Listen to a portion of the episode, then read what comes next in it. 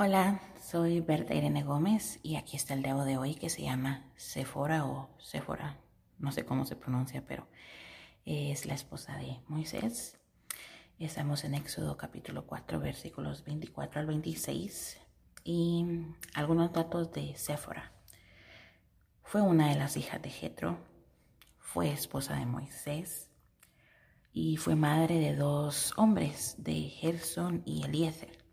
Ahora, ¿qué podemos aprender de ella?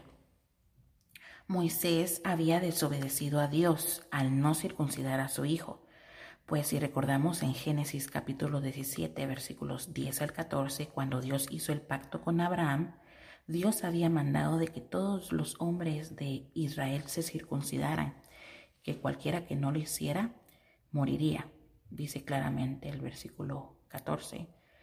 Y aun cuando Moisés había desobedecido, un mandato de Dios, ella percibiendo que corría peligro la vida de su esposo a causa de la desobediencia, Séfora decidió hacer lo correcto, decidió enmendar el error en el momento exacto, supo qué era lo que tenía que hacer y lo hizo, arriesgando todo por salvar la vida no solo de Moisés su esposo, sino la de su familia.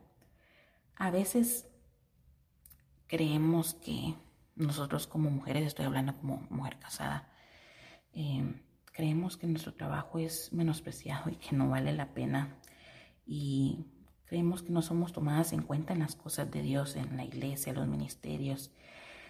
Pero el trabajo de, de la mujer es muy importante, desde crecer e inculcar a los hijos correctamente, a velar por el esposo, el hogar, orando, intercediendo.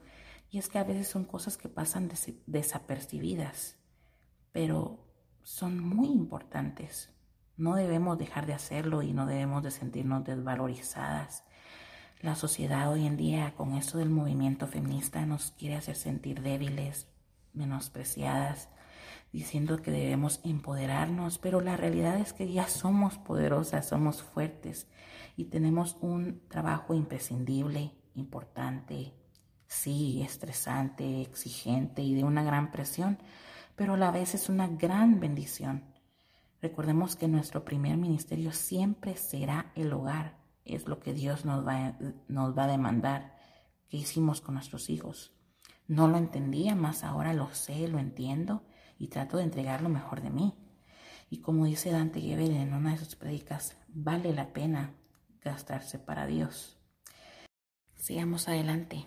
Tu mujer que me escucha sigue adelante, estás haciendo un gran trabajo. Dios te bendiga y espero verte a la próxima.